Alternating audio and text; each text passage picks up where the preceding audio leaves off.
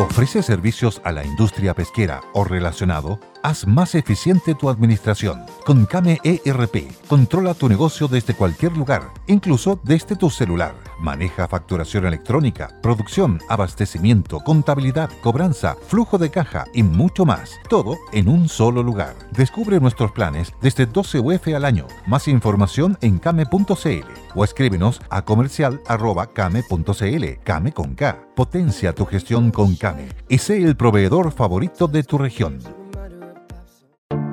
Te invitamos a conocer un lugar mágico, un lugar único, con un paisaje de una belleza que conmueve. Bosque Choyinco, ubicado en el destino Cuenca del Lago Ranco, es el proyecto ideal. Bosquechoyinco.cl, parcelas de 5.000 metros cuadrados con rol propio en el hermoso valle del río Calcurrupe. Fundo Choyinco, kilómetro 3 de la ruta Jifén al lago Maihue, región de los ríos. Consultas y coordinación de visitas en bosquechoyinco.cl.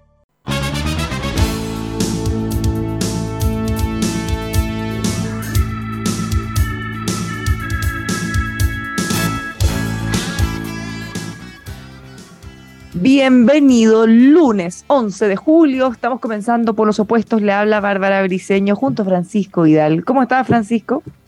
Muy bien, muy buenas tardes, ciudadano. Hoy día, eh, como a mí me, me, fascina la historia, hoy día se cumplen 51 años desde que se nacionalizó el cobre chileno en el gobierno del presidente Allende con la unanimidad de los parlamentarios izquierda, centro y derecha. ¿Qué tal? Así como pasa el tiempo, tan rápido. Diputado. ¿Cómo está? Hola. No lo vemos. Hola, ¿cómo Hola, ¿cómo están? Enfermo? Ay, está enfermo, ¿qué pasó? ¿Y a dónde anda? Es que está juntando firmas para el Estado Social y Democrático de Derecho. que yo conozco de cerca. Ya. Uy, tenemos, ¿no? Sí, ahora se escucha perfecto. Ya, tenemos miles de cosas que comentar porque si vamos por orden cronológico, em, probablemente esa es la primera. El sábado en la mañana nos sorprendimos con publicaciones en distintos medios de un compromiso de Chile Vamos, un compromiso con contenidos para una nueva constitución. Por supuesto, eso generó muchas reacciones. Desde la oposición estaban muy contentos, muestran que al fin estaban haciendo bajadas, cosas más concretas. Desde el oficialismo Dicen, ¿esto es puro humo? ¿O son cosas muy ambiguas? ¿O son solo titulares?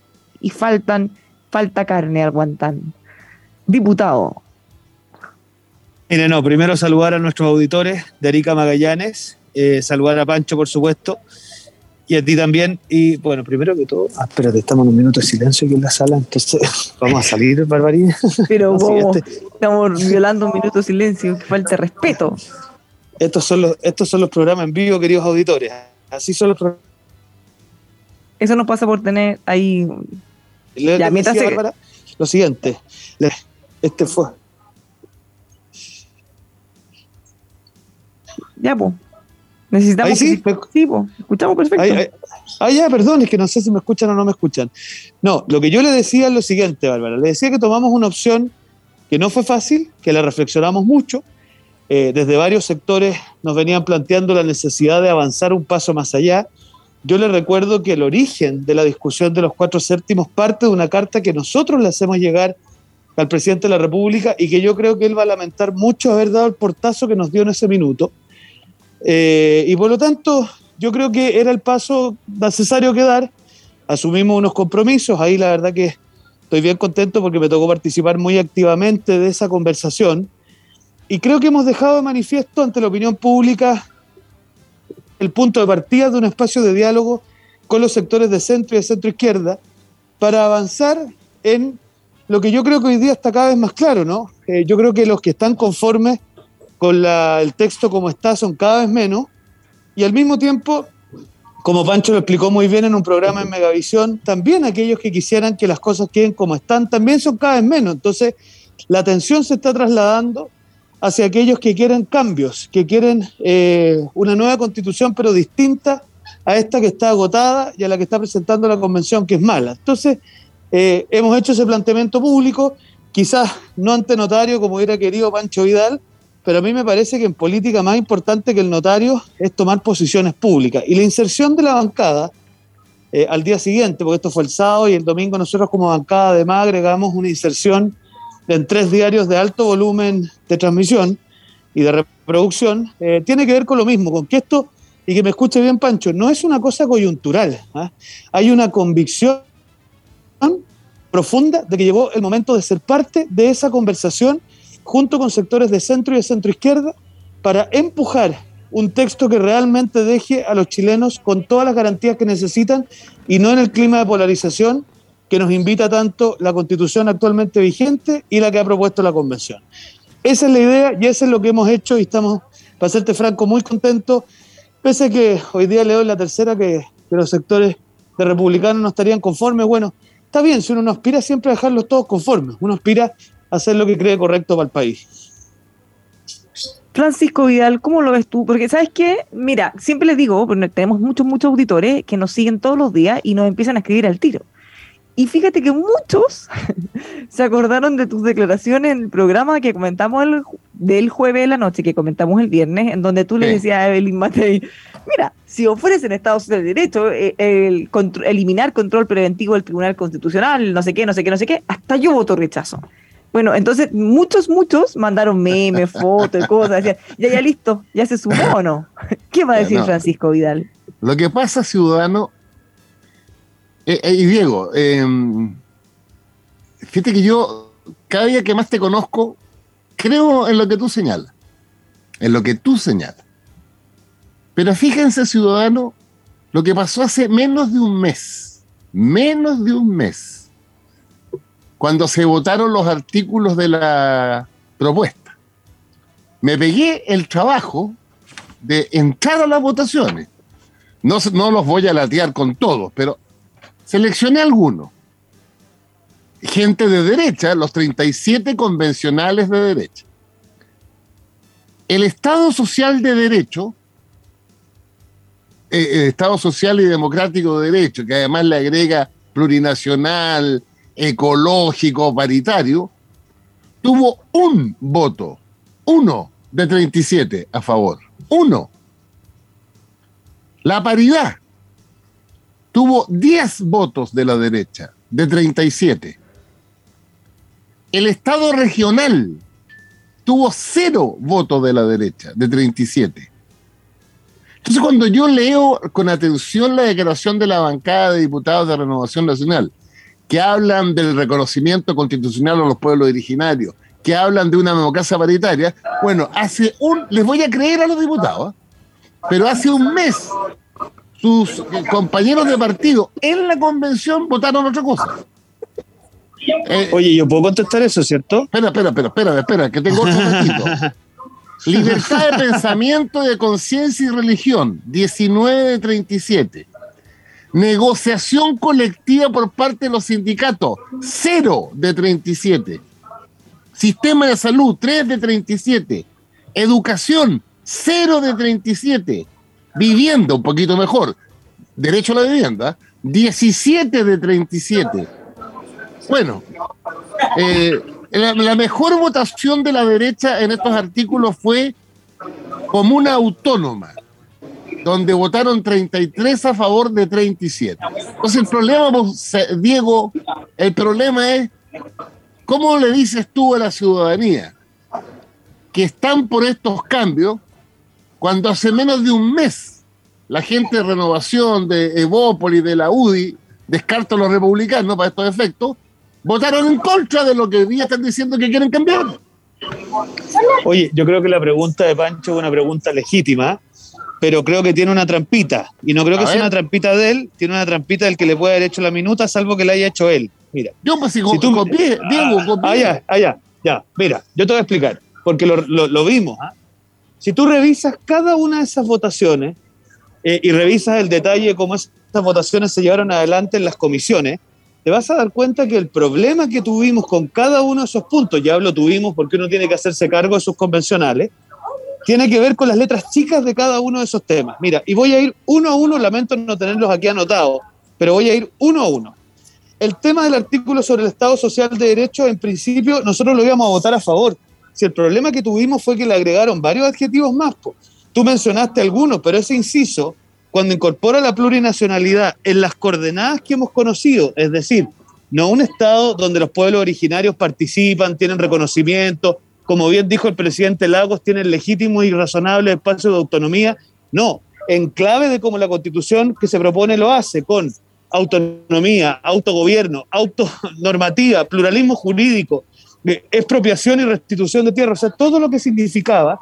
Obviamente eso no lo podíamos votar a favor, pero si tú miras la discusión, Pancho, hubo la voluntad de la centroderecha de votar el Estado Social de Derechos pero la izquierda no estuvo dispuesta a separar esos dos acápites precisamente para provocar que nuestro sector no pudiera contribuir.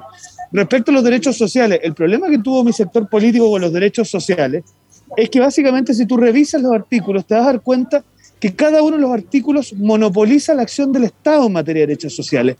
Y eso es algo que efectivamente nosotros, queridos auditores, no creemos. No creemos que el derecho a la salud tenga que ser solo garantizado por prestadores públicos. No creemos que el derecho a la educación tenga que traducirse solo en prestadores públicos. No, nosotros creemos en sistemas mixtos, que es por lo demás lo que cree la inmensa mayoría del planeta eh, de las democracias occidentales que uno mira como referente, ¿no? Después, si uno mira el otro ejemplo que dio Pancho en materia de paridad, nosotros no teníamos ni un problema con la paridad. El problema se produce cuando se pretende imponer a todo nivel y a rajatabla sin las debidas ponderaciones, porque, a ver, es lo mismo que pasa con la plurinacionalidad, Pancho. Si tú quisieras escaños a nivel del Congreso, mira, discutámoslo. Pero cosa muy distinta es de rajatabla poner escaños reservados en todos los consejos municipales, en todos los consejos regionales. Entonces, esas son las cosas que yo quiero creer que desde el 5 de septiembre vamos a estar en condiciones de conversar de manera más razonable. Porque el problema que tenía la convención es que cualquier tipo de matiz, mira, no sé qué estarán aplaudiendo, pero cualquier, no creo que sea a mí en todo caso cualquier tipo de matiz, Pancho, se traducía inmediatamente en radicalizar las cosas. Entonces, como yo creo que tenemos una oportunidad desde el 5 de septiembre de salir de esta radicalización y pasar a un espacio de conversación razonable, me parece que vamos a estar en condiciones de, hacer algo mejor. Bueno, buena respuesta, ¿eh? buena respuesta. pero fíjate que yo me encargué de, copiar a, puño ¿eh? El, no, está bien. el artículo completo. Y efectivamente en el Estado Social de Derecho, siendo que es como el, título, ¿no? Se le agrega lo ecológico, lo plurinacional y más abajo la democracia paritaria. Pero bueno, entonces, eh, eh, claro, a, mucha gente de, mi lado me dice, pero Pancho, no, les creáis, pero mira cómo votaron. Ya, es, un debate que hay que seguir. Lo segundo que le quiero decir, Barbarushka, a los auditores, eh, es lo siguiente, fíjense cómo están las cosas va ganando el rechazo, claramente. Pero miren, yo sigo, sigo con atención cada domingo una pregunta que hay distinta a todas las tradicionales, que es las cuatro opciones que llamo yo. Escúchenme, auditores. ¿eh? Los que están por el apruebo a secas son un 11%. Los que están por el rechazo a secas, léase los republicanos, 20%. Los que están detrás de Diego, eh, eh, rechazar para reformar, 35%. Y los que están con la posición que yo comparto, que es aprobar y después mejorar, 31%. O sea, si ustedes se fijan, yo sumo los últimos dos cifras, dos tercios de los chilenos están por reformar la propuesta, la diferencia en que unos están por reformar después de rechazar y otros estamos por reformar después de aprobar. Y los polos se van quedando aislados. O sea, cuando yo leo, al igual que Diego Chalper, a los republicanos de día diciendo que no, que no se comprometen a lo que se comprometió la derecha, el resto de la derecha, Chile vamos. Bueno, ¿qué me está señalando eso? Que ahí va a haber un grupo que si gana el rechazo va a ser irreductible. Y la tesis de los republicanos que puede penetrar en sectores de la derecha es le preguntamos al pueblo, el pueblo dijo que no, y en consecuencia se mantiene la constitución vigente. Pero ojo, a mí Pancho, perdón. diputado, le agrego una cosa nomás, que alguien que en las noticias también veía a un senador del Partido Comunista, Núñez, también al presidente del Partido Comunista, Guillermo Tiller, diciendo que no se necesitan cambios, que ellos no están por hacerle cambios a la nueva constitución. O sea, bueno, ese es el 11%. Sí, pero son los que tienen votos ah, también, y los, ah, son la coalición de gobierno. Sí, te digo Entonces, al final, dicen, no, la derecha no es creíble, pero al mismo tiempo tienen en su mismo sector gente importante, porque el Partido Comunista es partido gobierno, diciendo, no, que en realidad no todavía, hay que mirar, no, yo no soy partidario de hacerle cambio. La única posibilidad de, ganar el rechazo o de ganar el apruebo, de hacer las reformas que hay que consensuar con los votos que están en el Parlamento, es ponerse de acuerdo la centro izquierda con la derecha. No quiero pero mira, pasa una cosa, pero mira, pasa una cosa curiosa, porque cuando respecta a rechazar para reformar, el discurso es ¿por qué tenemos que depender de la derecha? Pero yo le tengo una mala noticia Pancho. En caso de que su tesis triunfe, también va a depender de la derecha, porque los señores del Frente Amplio, y hoy día Daniel Núñez nos lo termina de confirmar, no le van a prestar apoyo. Lo que te dice la gente del Frente Amplio y lo que te dice hoy día Daniel Núñez del Partido Comunista, principal partido principal partido del gobierno de Gabriel Boric es que no hay nada que reformar. Entonces, yo veo con preocupación que la tesis de aprobar para reformar tiene un nuevo piso de problema. Yo dije la semana pasada, hay un problema procedimental, hay un problema político, hay un problema práctico y agrego uno adicional, que es que si el gobierno no es capaz de cuadrar a sus diputados para votar a favor del estado de excepción, ¿con qué argumento podemos creerle a la centroizquierda, Pancho, que el día de mañana van a contar con ellos para reformar una vez que esto se aprobara en la eventualidad de que ganara tu tesis. Entonces, yo lo que veo es que en los sectores más radicales de la izquierda eh, hay, una, hay una cosa muy clara. Ellos creen en el aprobar a secas y ellos están cada vez más marginalizados, pero cada vez más firmes en su decisión. Entonces, yo eso lo veo con mucha complejidad. ¿Sabes lo que quiebra eso, señores auditores? Lo que podría romper eso es la posición del presidente de la República. Eso podría romperlo la radicalidad de la izquierda. Si el presidente, antes o, después del 4, sostiene que hay que reformar en las cosas que se acuerden, porque, ojo ciudadano, el actual Congreso, para hacer la reforma con la constitución vigente, aún reducida a cuatro séptimos, o con la nueva, se requiere un gran acuerdo. Un gran acuerdo que va desde el Partido Socialista por la izquierda hasta Evópoli por la derecha. Ahí están los votos. Si no, si no, se llega. Pero mira, tenemos dos test de blancura, Pancho. Primer test de blancura, hoy día votamos aquí en el Congreso y por eso estoy aquí sentado en sala con tanto entusiasmo, el proyecto de ley de infraestructura crítica. ¿Cómo fue? A ver, me interesa muchos. No, todavía no lo hemos votado, pero la pregunta del millón es, ¿cómo va a votar el Frente Amplio y el Partido Comunista, partidos de gobierno. Ya. Primer test de blancura. Y segundo test de blancura es la votación de los cuatro séptimos. Yo esperaría que eso se apruebe por unanimidad. Mira lo que te estoy diciendo. Porque no concibo que el senador La Torre de Revolución Democrática, no concibo que la diputada de la senadora Pascal Allende y todos aquellos que han dicho insistentemente que los dos tercios son un enclave autoritario, cuando se ponen tabla para votar esto, lo voten en contra, pues. Si no tiene, a ver, no tiene presentación política. Entonces, mi impresión es que aquí tenemos, queridos auditores, dos test de blancura para aprobar, para reformar. Primero, hoy día, infraestructura crítica, mañana aprobación de los cuatro séptimos en la sala. Si es que la izquierda el miércoles, y el miércoles la extensión del estado de excepción.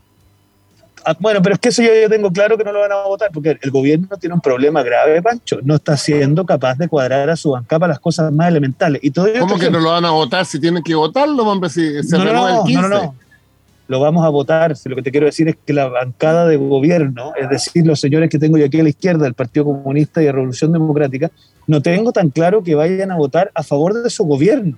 Porque uno se da risa, mira, está aquí Giorgio Jackson dando vueltas y no viene a buscar los votos para acá viene a buscar los votos para allá porque está desesperado de que no apoyan a su gobierno en cosas tan elementales. Entonces, mi impresión es que, aunque Gabriel Boric dijera lo que dijera, el drama que estamos viviendo es que ni siquiera en ese caso, Pancho, le hacen caso. Entonces, yo sigo insistiendo que requieren de tu servicio, pero nadie me hace caso porque tú eres más persuasivo quizás que el señor Jackson.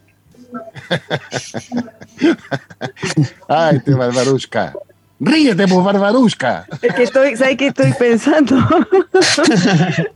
estoy pensando en eh, cómo ha ido evolucionando todo eso, em, las credibilidades que van a tener que dar de lado a lado.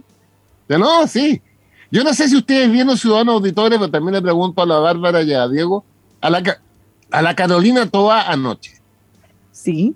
Me interpreta 100%. Cómo argumentó, porque y además fue, fue, muy autocrítica con, con, la izquierda, la Carolina.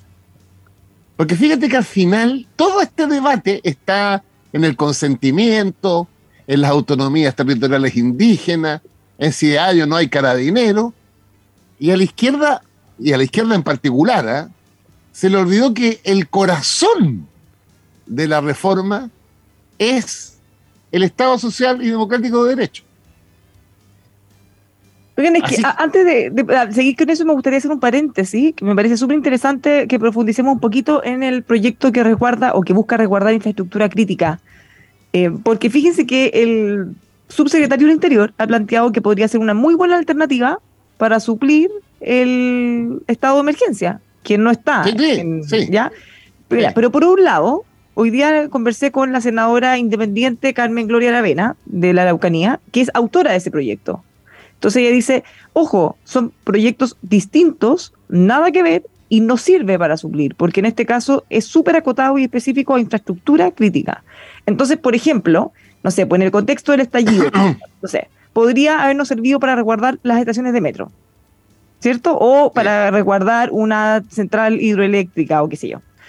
Pero es solo acotado al, edificio, a la infraestructura, no a las carreteras, no a las personas, no es todo el trabajo territorial que sí cubre el estado de emergencia.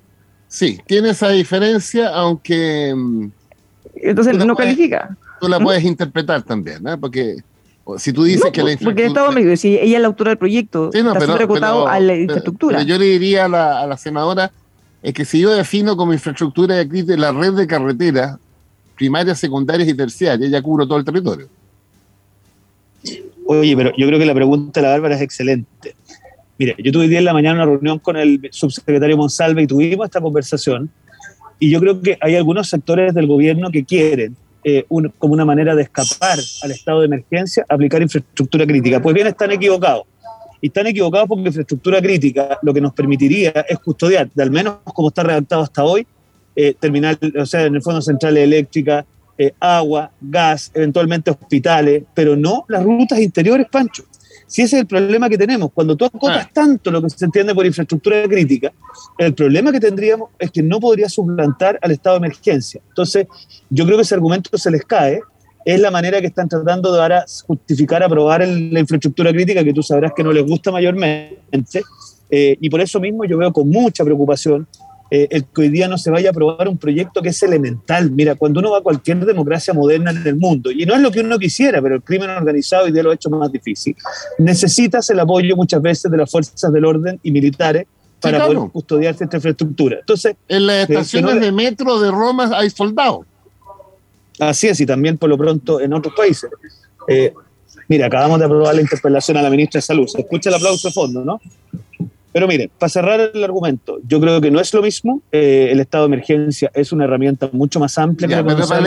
para, que, le quede claro a los auditores, yo soy partidario de mantener el estado de excepción constitucional. Así, así de claro. El estado de emergencia. también, ¿eh? en mi partido también. Ahora, eh, eh, y que en paralelo a esta infraestructura crítica, si yo estuviera al lado tuyo ahí, estaría votando por la infraestructura crítica. Pero no ahora, desde ese año estaría votando eso. Pero bueno, Oye, pero a ver, ¿qué esto de que se aprobó la interpelación?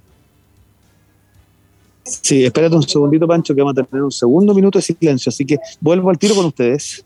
Ya, y bueno. Oye, y otra cosa que eh, hoy día, bueno, mi compañera entrevistó a Rodrigo Villa a propósito de esto mismo, y él decía que si se aprobara la nueva constitución, el, el proyecto de infraestructura crítica quería fuera, sería Lucky Land Casino asking people what's the weirdest place you've gotten lucky? Lucky? In line at the deli, I guess? Aha, in my dentist's office.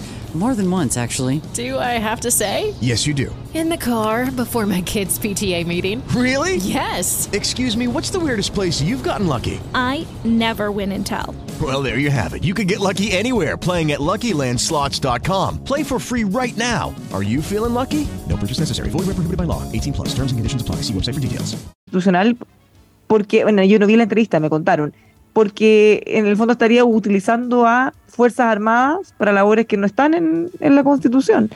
Eh, voy a averiguar más de eso, a ver qué incidencia podría tener.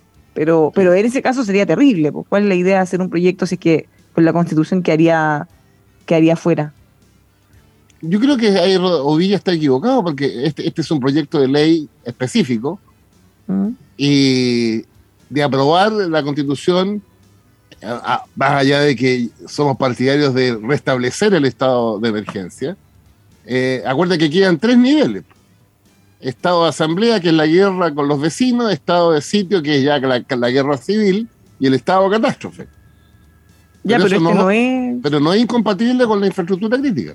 No, pero lo que te digo es que si es que las, funciones de las Fuerzas Armadas están muy acotadas, acuérdate, porque lo que ellos no quieren es que ellos sean controladores del orden público, que no hagan funciones de policía o carabinero. Mm. Entonces, si es que eso estuviera restringido, no puede haber una ley que pase por sobre la Constitución. Por eso voy a darle, yo para ser seria, no lo, no lo estudié, así que no puedo hacer una afirmación con base, pero sí lo, y, lo vemos mañana el tema específico. Sí, porque me gusta estudiarlo y leerlo y entenderlo por mí misma antes de hacer una opinión. Solo me llamó la atención el punto, eh, lo podríamos discutir.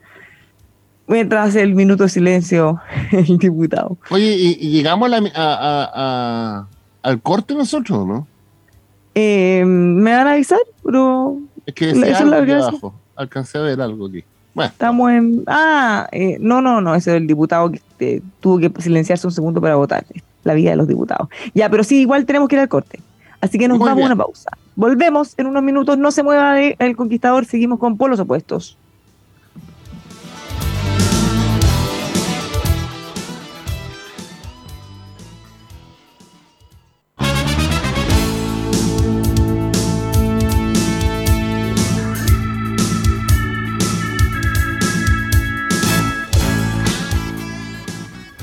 Ya estamos de vuelta, seguimos haciendo por los opuestos en vivo y en directo junto a Francisco Vidal y al diputado Diego Chalper, que ahora sí que ya está sentado en un lugar tranquilito sin que nadie toque la campanita. pero como tenemos un corresponsal en el Congreso. No, pero espérate, déjame hacer un comentario de algo que hiciste toda la pasada que me parece súper interesante. Mira, ayer vi a Carolina Toa. Eh, aprovecho contarles, queridos auditores, que este jueves. Ella, eh, eh, ella es una de los que te lanza el libro. Así es, es una de las que va a lanzar el libro este jueves. Eh, y la verdad que, pucha, por Dios que pinta para ministro del Interior, ¿eh? ¿o no? Para cualquier ministerio pinta la Carola. Eso se rumoreaba. ¿ah? Así que bien la Carola. Oye, no, a ver, a propósito de infraestructura crítica, que hay algo comentamos a la pasada.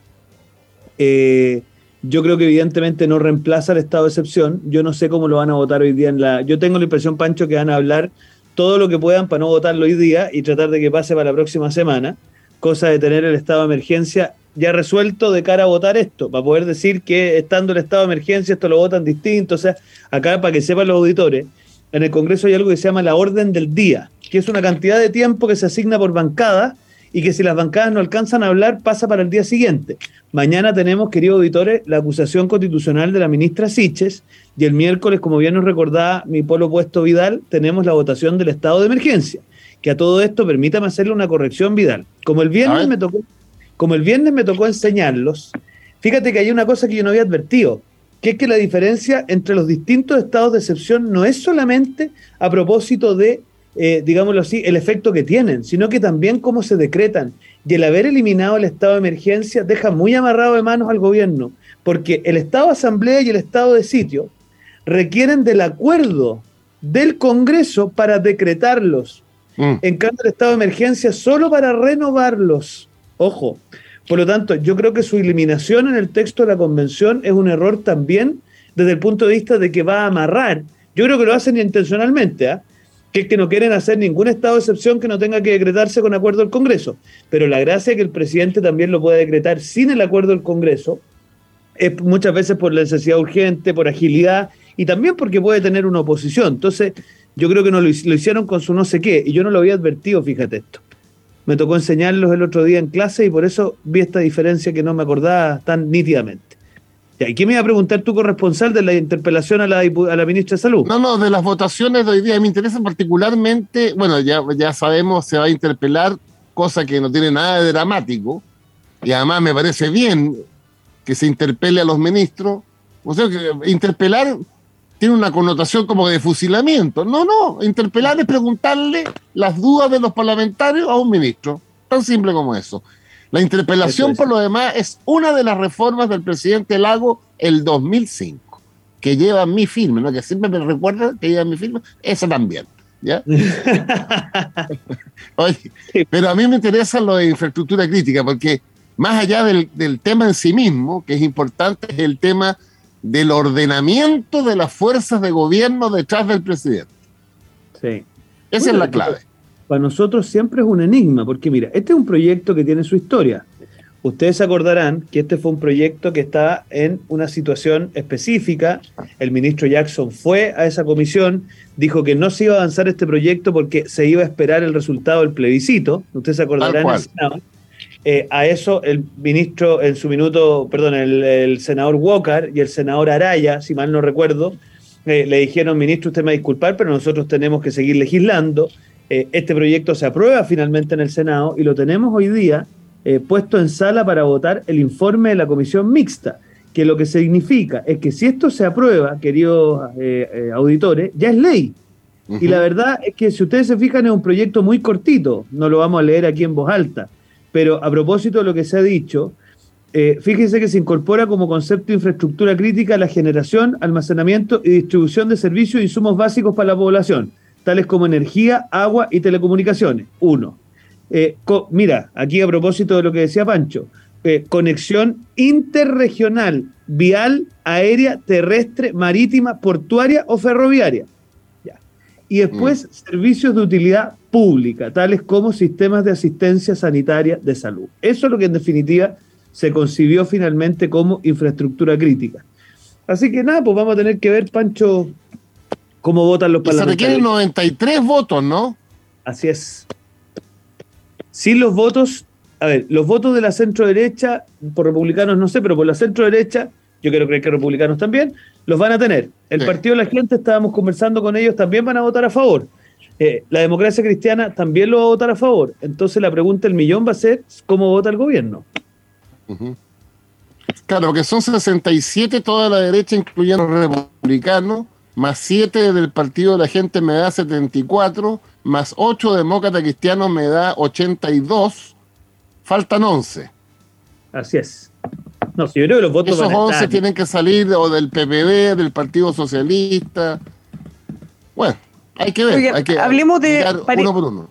Paren todo, porque hablemos del tema al momento. A los que nos gustan los memes, Julio viene con Bono. El meme con el vocalista de un grupo de música. bueno, Julio viene con Bono. Finalmente se anunció esta mañana por parte del ministro de Hacienda, el presidente de la República, Gabriel Boric, que vamos a tener un bono invierno tal cual como nosotros habíamos pensado, eh, acotado, se va a entregar a toda la gente que actualmente o que en el pasado cercano ha recibido ya otras ayudas, o sea, califica según la ficha de asignación del registro social de hogares, por lo que ellos que más o menos suman un universo de 7,2 millones de personas van a recibir este bono de 120 mil pesos. No, buena decisión. Este tiene un costo más o menos de 1.200 millones, millones 1.200 millones de dólares, más o menos, que es casi un tercio o un poco más de, o menos de la mitad de lo que era el IFE universal. Eh, más o menos para que dimensionen. Eh, el IFE universal eran 3 mil millones de dólares mensuales, esto es mil millones de dólares. Esto es 1.200 por ahí más o menos. Claro, es, harto menos. Entonces, por un lado, hay, han surgido críticas, bono a prueba, le dicen mucho. Por el otro, tal como comentábamos nosotros, esto se hace tradicionalmente en esta época. Hay muchos problemas, hay necesidad y respecto a la inflación, el ministro de Hacienda ha sido súper enfático en decir esto no va a generar presiones porque no podemos compararlo a estas entregas, que además no era una, sino que varios meses de 3 mil millones de dólares, además de los retiros del 10%. Acá estamos hablando de una cosa más. Qué bueno que te acordaste de eso, ciudadano auditor, para, que, para que vean el impacto. En las causas internas de la inflación, nadie puede desconocer que en parte de su origen está 50 mil millones de dólares que fueron los tres retiros, 50 mil millones de dólares, más 20 mil en IFES y otras cosas. O sea, no, es comparable una inyección de 70 mil millones versus ahora con este bono de mil millones. Por eso que Marcel tiene razón. Es evidente la diferencia de volúmenes. Pero bueno, porque le da, bueno, 120 mil pesos que le ayudan mucho a la gente que, Acuérdense que en Chile el promedio de sueldo, no, la mediana está en 400 mil pesos. Así que bien, pues ayuda. No, no soluciona, pero ayuda. Han revivido hartos tweets del ex ministro, o sea, del ahora ministro, antes diputado Giorgio Jackson, eh, del gobierno anterior. Esta sería la intervencionismo más descarado, cosas parecidas con el presidente Boric. Yo creo que hay que tener cuidado ahora, todo lo que tuiteemos puede ser ocupado en nuestra contra. En, tu contra. Claro. Oye, pero si a ver si como son, el presidente Boric había descartado hasta hace un mes. Dijo, se descarta el bono invierno. No, no, se descarta el, yo entendí que se descartaba el IFE. No, no, no, no, no. Te lo puedo leer textual porque lo ah, busqué. Gabriel Boric hace un mes, mira, se descarta, lo, busqué de la mañana, así que lo voy a tener en el historial. Sí dijo IFE invierno. Claro. Pero, pero después él explicó al día siguiente, porque esto fue como un día de fase, que en realidad se refería al universal y que sí estaban pensando en cosas acotadas. Mira, yo creo que siempre es una buena noticia que los chilenos reciban un apoyo económico, ¿ah? en la medida en que los estados puedan hacerlo. Ahora, obviamente, eh, yo no tengo duda que si el gobierno anterior hubiese dado un aporte de 120 lucas, habrían estimado que era insuficiente, que era una miseria, que Después, obviamente, hay que mirar la letra chica, porque todavía el proyecto de ley no ingresa. Eh, entiendo que esto va a requerir un proyecto de ley porque es un gasto extraordinario y altera la, la, ley de presupuesto. Eh, así que vamos a tener que ver el proyecto de ley. Veo con buenos ojos, eso sí, de la extensión del permiso de postnatal parental. Ah, eso me parece una buena noticia, lo habíamos pedido desde Renovación Nacional y me parece bien también que se extienda el IFE laboral. Ah, mire las vueltas de la vida, cuando se implementó el IFE laboral, usted se acordará, Bárbara, que esto era una manera de estimular que los empresarios, y, y al final del día las buenas herramientas se mantienen en el tiempo. Entonces, la pregunta que nos vamos a hacer es, 120 mil pesos para 7,5 millones de personas, eso de ese rango estamos hablando, eh, ¿cuál es el impacto que tiene la inflación? Es algo que obviamente tenemos que revisar y también tenemos que ver si es que quizás no podría estirarse un poco más. ¿ah? Yo creo que el gobierno en esto no está siendo lo suficientemente empático con lo que está viéndose en la sociedad. Yo no sé, Pancho, ahí corrígeme, obviamente estos 120 son valor nominal y por lo tanto, Bárbara, hay que mirar cuánto es el valor real que eso tiene desde el punto de vista de la tasa inflacionaria. Eh, y tenemos que mirar el proyecto de ley. Así que eso es lo que le podría yo decir. Del, yo no le pongo el bono a prueba. Va a entrar con discusiones inmediatas.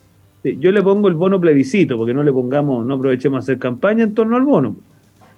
No, bono, bono apruebo. ¿Qué problema? No, no le pongamos bono a prueba porque, porque estaríamos nosotros legitimando o promoviendo una, un clientelismo. Eh, normalmente se dan bonos, y eh, en este caso una inflación del 12,5, pensemos en la gente común y corriente. Bueno, bienvenido a la 120 lucas cuando tenía una inflación del 12,5 anualizada. Ahora, el tema es, ¿va a ser un bono único o vamos a tener uno nuevo el próximo mes, pocos días antes del plebiscito? Ah, ojalá, mira, ojalá se concrete lo más rápido posible para, para alejarlo. Yo trataría de alejarlo lo más posible del plebiscito para evitar. Ahora, yo creo, Bárbara, y, se lo digo en buena al gobierno, ¿ah? yo creo que el Leo Soto se fue de tarro nomás porque efectivamente la reunión estaba convocada para hablar del plebiscito. No es que el Leo Soto lo convocaron para hablar, no tengo idea, de la evolución de los tomates en su zona de Melipilla y de un minuto a otro se encontró con el cuento del plebiscito. Entonces yo creo que se fue de tarro.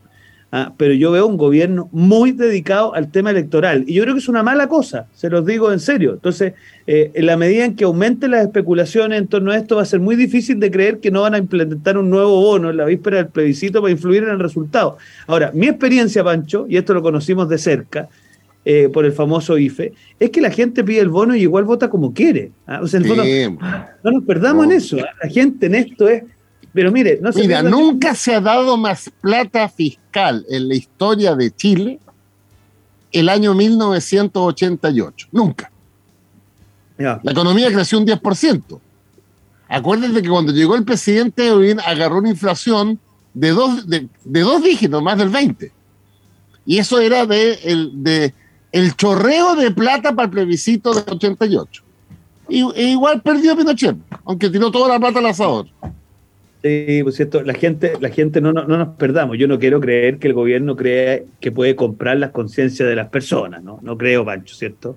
No, en la historia de Chile los que compraban las conciencias eran otros, pero ese dejémoslo por otro capítulo. Ay, Vidal, tienes como una tecla pegada. Yo te iré a revisar tu computador porque quizás no le has limpiado las teclas, tienes varias teclas pegadas. Me imputas cosas las cuales yo ni había nacido, Bárbara. La historia, la historia. Está muy bien, está muy bien. Ciudadano auditor, para que usted sepa, hace apenas 63 años en Chile el voto es secreto. Desde 1958. Antes era un voto que uno podía controlar a la salida del local. ¿Quién creen ustedes que controlaba los votos a la salida del local en Rengo? el dueño del fondo de Rengo. Oigan, es que no, nos quedan solo un par de segundos o minutos de programa y hablemos un poco de encuesta, hablemos de lo que ha pasado los últimos días. Una, una seguidilla de otras autoridades o ex autoridades que todavía se han ido sumando. Belisario Velasco, dentro de los más bullados, él, nadie lo podría tratar ni de facto ni pinochetista, un hombre de izquierda, uno de los trece de la carta, eh, ya sabemos que repudiaba el golpe de Estado de la democracia cristiana, él encaró al, a la dictadura, defensor incansable de derechos humanos, bueno, y él se manifestó por el rechazo entre algunos otros. Y por otro lado, para sumarle, porque nos queda muy poco tiempo, las encuestas siguen mm, o ampliando o al menos manteniendo. Diciendo que si la elección fuera el domingo, gana el rechazo. Pero solamente va a medir el trabajo de, hacer un estudio a partir de la información de la tercera del día sábado. Escúchenme, ciudadanos auditores, que es bien interesante. de todos los ex ministros, todos, vivos. Yo creo que hay que porque no conozco a nadie que dedique más energía en defender esta cosa que Vidal. Yo le decía al presidente. Escúchame, Entonces, eh, de todos los ex ministros y ministras de la concentración y la nueva mayoría, el resultado por gobierno es interesante esto. Mira, escucha Diego, te va a interesar a ti. El PPD tuvo 33 ministros. El PPD será. Pues. El PPD tuvo 33 ministros. 20 votamos a prueba siete rechazos, seis en la duda. El Partido Socialista tuvo 39 ministros. 34 aprueban, uno rechaza, cuatro en la duda. Escucha, Diego, porque lo, lo, podía empezar a llamar. Los radicales tuvieron siete ministros. Dos aprueban, cuatro rechazan y uno está en la duda. Y los demócratas cristianos tuvieron 56 ministros. Solo 11 aprueban, 26 rechazan y 19 están en la duda. ¿Qué tal? Pero 19 en la duda tú dices que no se han pronunciado, ¿a eso te refieres? Sí. O que cuando tú les preguntas dicen no, no, no, no quiero decirlo públicamente. Ahora, lo que es interesante, es interesante el dato, ¿ah? eh, lo cual te pues. habla y confirma una vez más que, a ver, aquí cuál es el gran tema, Bárbara. En el plebiscito de entrada, el apruebo se transformó en una fuerza transversal. Y eso tiene una fuerza centrífuga tremenda, porque al final empieza a ser una causa que trasciende la, disputa política. El problema que tiene la gente del apruebo hoy día es que el rechazo se ha transformado en una expresión transversal. Y eso es un hecho de la causa, es algo que a uno le puede parecer o no le puede parecer, pero que es un hecho innegable. Y por lo tanto, para mí, para mí, además del presidente Lagos, que lo que hizo yo sé que no dijo que iba a votar rechazo, pero hizo algo que genera un movimiento telúrico importante. Para mí lo más sorprendente, fíjate, es lo del grupo de los 13. Porque que miembros del grupo de los 13, para que sepan los auditores, es un grupo de militantes de la democracia cristiana, que una vez ocurrió el golpe militar en Chile, salieron a cuestionar esa situación, siendo que en la práctica eso no, no, no era algo tan fácil de hacer en ese minuto de la historia.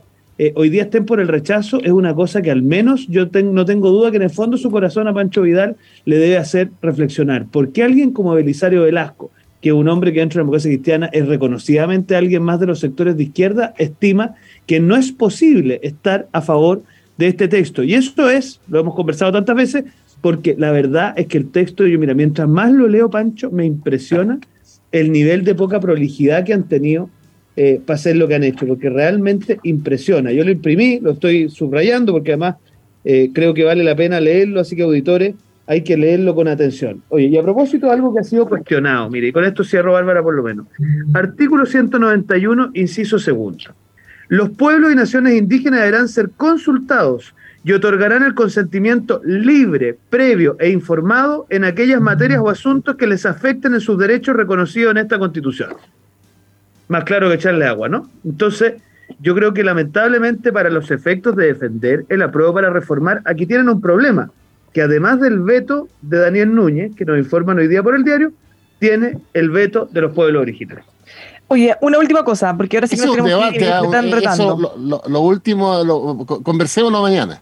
Sí, pero una última, última, última cosa, eh, para cerrar. ¿Qué, ¿Qué, le parece el manejo del gobierno, lo que ha ocurrido en esta, este fin de semana en el paso a los Libertadores? Se dejó pasar a los autos y se dio una ventana climática, dijo la ministra Asiste.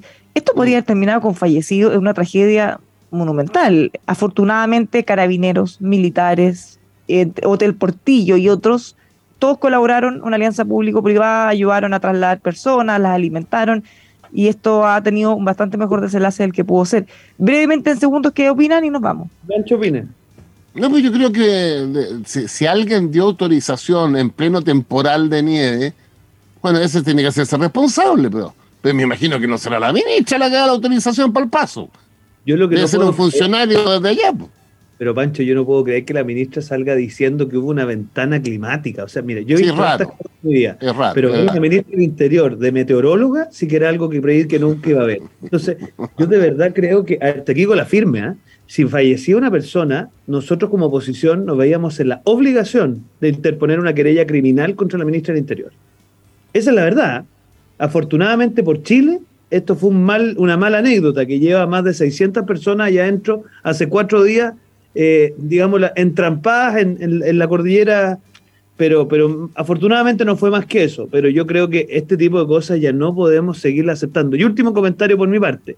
Se despidió a la persona a cargo de inmunización en el Ministerio de Salud, una persona que ha tenido reconocimiento internacional. Llegó de vacaciones, Pancho, y encontró su oficina ocupada. Gobierno de Chile, por favor. Primero, deferencia con las personas. Segundo, deferencia con las mujeres. Y tercero, deferencia con quien condujo la política de inmunización, que ni más ni menos le ha valido a nuestro país reconocimiento a nivel mundial. Muy bien. Hay que investigar esa situación. Nos vamos. Ahora sí que sí. Que tengan una muy buena tarde. Mañana. mañana vamos a seguir, así que nos quedan muchos temas pendientes siempre. Francisco, diputado, hasta mañana. Hasta mañana. Les vaya bien. estén todos muy, muy bien. Hasta mañana. Lo esperamos en Radio El Conquistador. Chau, chau.